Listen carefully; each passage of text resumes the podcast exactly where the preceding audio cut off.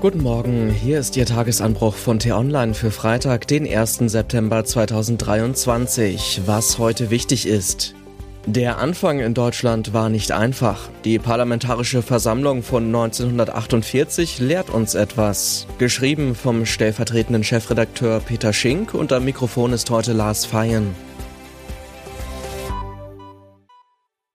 Der verfassungsgebende Konvent nahm am 1. September 1948, heute vor genau 75 Jahren, in Bonn seine Arbeit auf. In Bonn? Warum ausgerechnet in der Kleinstadt am Rhein? Weil Koblenz in der französischen Zone liegt und Herrenchiemsee in der amerikanischen und auch die Briten nun zum Zug kommen wollten, so kommt Westdeutschland zu seiner provinziellen Hauptstadt.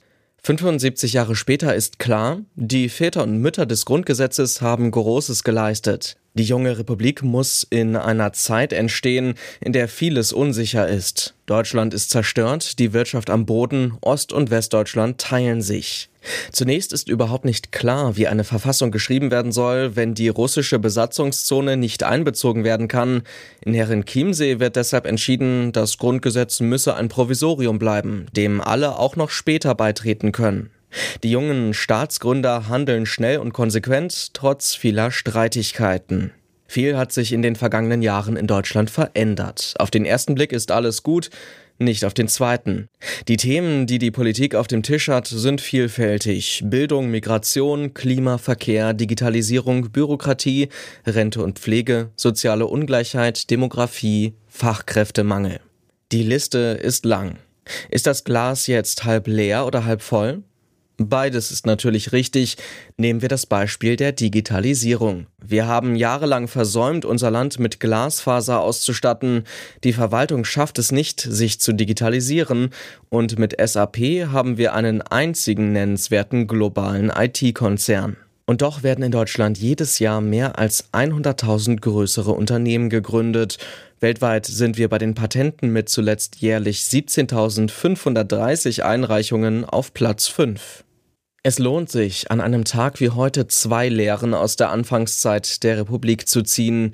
Erstens, es lohnt sich immer, positiv nach vorne zu denken, egal wie die Umstände sind. Zweitens, gemeinsam sind wir stärker. Deshalb müssen wir mehr über das Wir reden. Unser Land teilt sich in Ost und West, Stadt und Land, Jung und Alt, links und rechts. Einiges trennt uns, aber was eint uns? Auf jeden Fall das Glück, in diesem Land zu leben. Wir können auf dem aufbauen, was der Parlamentarische Rat vor 75 Jahren angefangen hat. Was heute wichtig ist. Der Papst landet heute zu einem Besuch in der Mongolei. Es ist überhaupt das erste Mal, dass der Pontifex den kleinen Staat besucht. Die Mongolei hat sich in 30 Jahren zu einer parlamentarischen Demokratie entwickelt, eingeklemmt zwischen China und Russland. In Frankreich tritt die massiv umstrittene Rentenreform von Präsident Emmanuel Macron in Kraft. Monatelang hatte es Streiks und Demonstrationen gegen das schrittweise Anheben des Renteneintrittsalters von 62 auf 64 Jahre gegeben. Macrons Partei liegt inzwischen in Umfragen hinter der rechtsextremen Partei Rassemblement National. Sowohl der Vorstand der Grünen als auch die Fraktion der FDP beenden ihre Klausurtagungen. Weil beide Parteien in Hessen und Bayern Landtagswahlen gewinnen wollen, wird der Ton in der Koalition wohl in den kommenden Wochen deutlich rauer. Das war der T-Online-Tagesanbruch, produziert vom Podcast Radio Detektor FM. Am Wochenende geht es im Diskussionsstoff-Podcast um den Kussskandal des spanischen Verbandspräsidenten Luis Rubiales. Ist das Ganze nur durch die Medien aufgebauscht oder klarer Machtmissbrauch? Die Folge gibt es ab heute Nachmittag im Diskussionsstoff-Podcast zu hören.